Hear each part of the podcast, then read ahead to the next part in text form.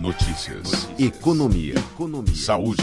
Variedades. Variedades. Mundo do trabalho. Mundo do trabalho. Giro sindical. Contraf. Olá, você que nos acompanha aqui nos canais de comunicação da Contraficute. Eu sou o André Acarini e o nosso Contraficast com os fatos da semana, a semana passada limpo, está de volta.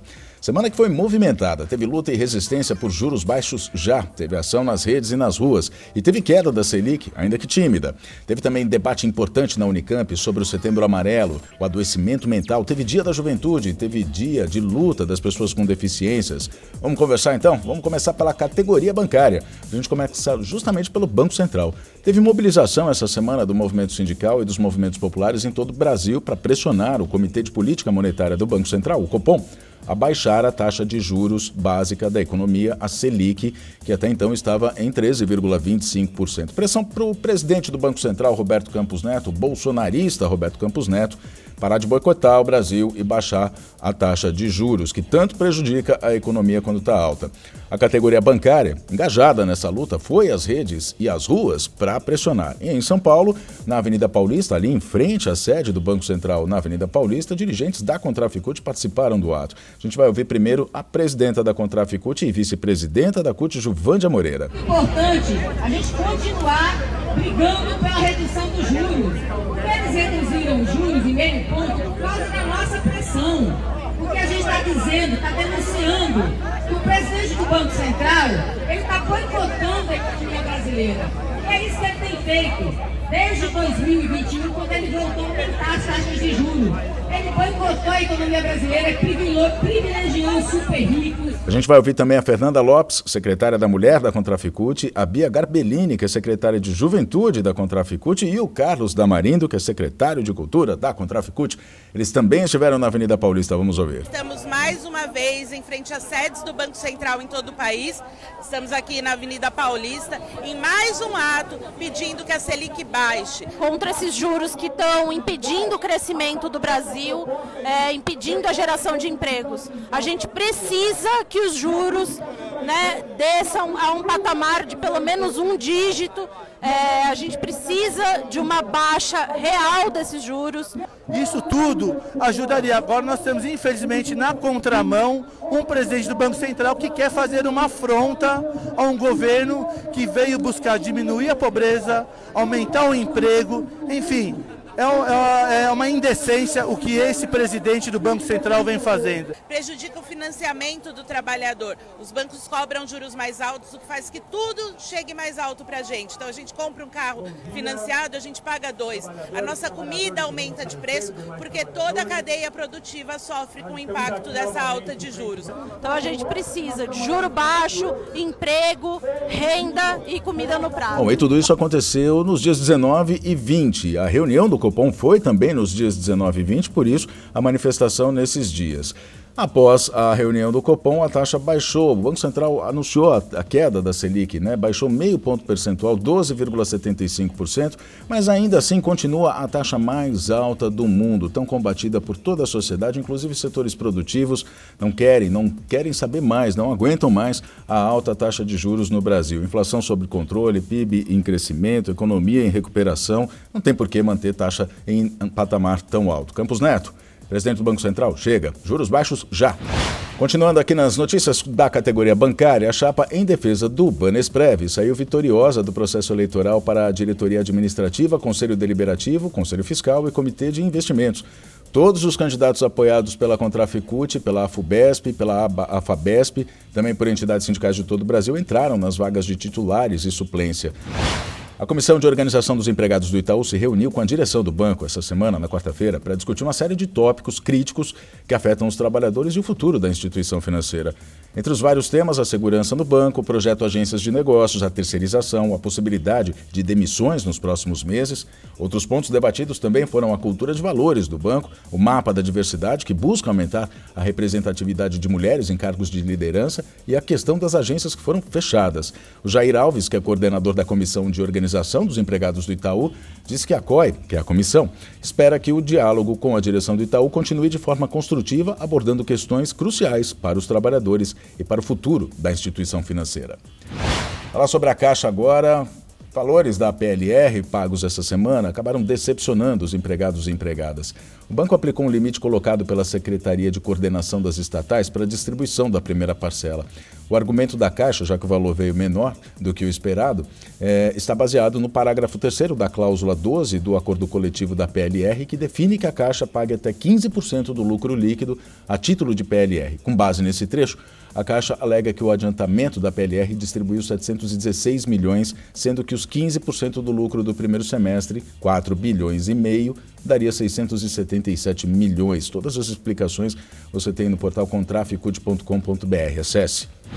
Mas agora dois registros de datas importantes essa semana. Dia da Juventude, 22 de setembro. Dia da Juventude, data instituída no Brasil para conscientizar sobre a importância do segmento no país. Eles são 43% da população que tem e sempre tiveram né, protagonismo nas mudanças políticas do país, em movimentos importantes como Diretas Já, o combate à ditadura, a resistência à ditadura militar, também o Fora Bolsonaro.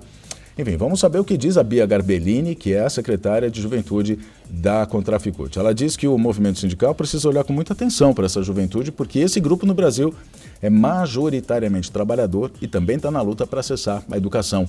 A maior parte dos jovens, ela diz, que trabalha hoje, hoje trabalha de maneira informal, através de plataformas como os entregadores por aplicativo, por exemplo. E são poucos os que têm registro em carteira.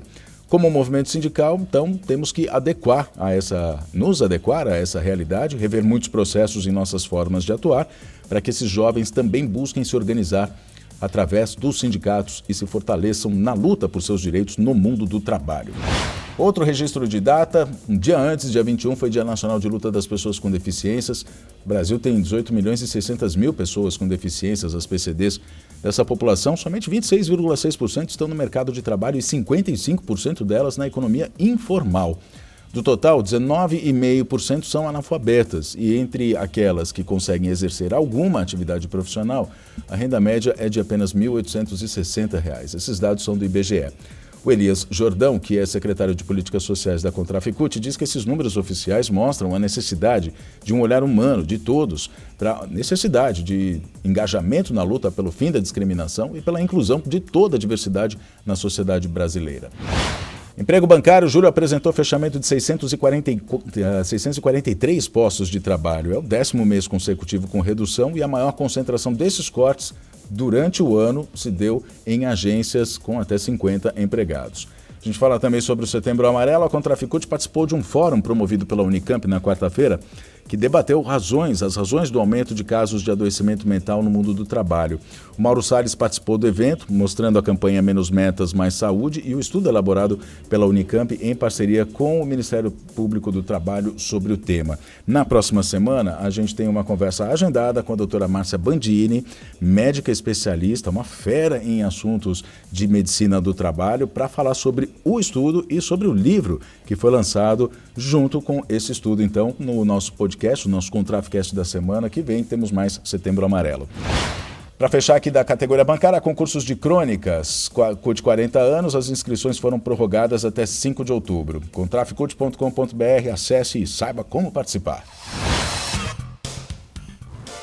E agora no Brasil, a gente está falando agora há pouco sobre adoecimento mental. A Câmara dos Deputados marcou para o próximo dia 27 a audiência pública, a audiência pública para debater um projeto de lei do deputado Alexandre Padilha, do PT de São Paulo, que inclui na CLT um dispositivo para o governo editar normas de prevenção e gestão de riscos no ambiente de trabalho que podem afetar a saúde mental dos trabalhadores.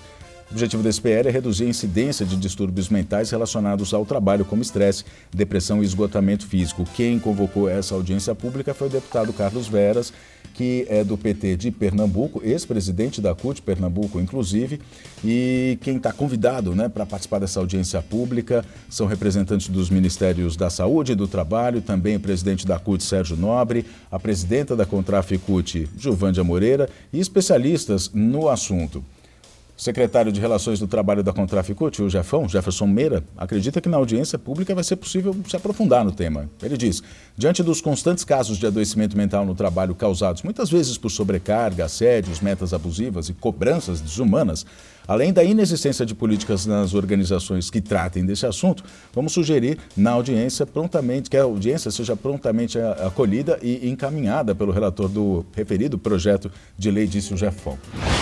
Alerta de altas temperaturas, o alerta vermelho, fenômeno meteorológico de intensidade excepcional de grande perigo para nove estados, foi dado para Minas Gerais, Paraná, Rio de Janeiro, São Paulo, Mato Grosso, Pará, Goiás, Mato Grosso do Sul e Tocantins até às 6 horas do domingo, dia 24. Previsão é de temperaturas de até 43 graus Celsius. Isso põe em alerta os sindicatos para as condições de trabalho, inclusive nesses dias muito quentes. A elevação da, tempa, da temperatura, segundo os meteorologistas, tem relação direta com o El Ninho, muito mais rigoroso nesse ano e com a crise do clima causada pela emissão de gases de efeito estufa, que tornam os eventos climáticos extremos mais comuns.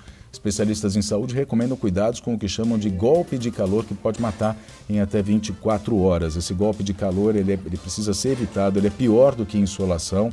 O que ocorre é que a temperatura do corpo começa a aumentar muito, a pessoa não consegue transpirar, dada a temperatura.